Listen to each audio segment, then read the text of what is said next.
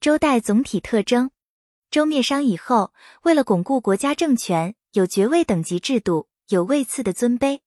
在周代，这种等级制是政治也是国家制度。这种森严的等级制度和对手工业工人的优待政策，给周代的工艺美术制作和发展以极大的影响。一，周代提出了区别于商代宗教迷信，同时也崇尚武力德的观念，强调礼制。礼的特点是等级和秩序，它反映在周代的各个方面。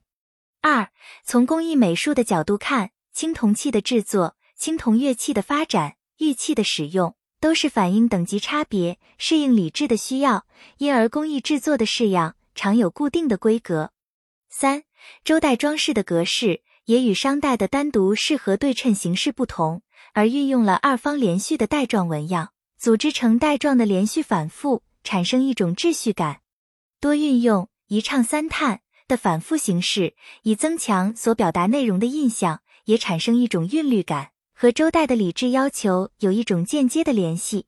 西周的工艺美术，青铜工艺仍是一个突出的、具有代表性的品种。此外，如陶瓷、玉器、漆器等，也都有新的特色。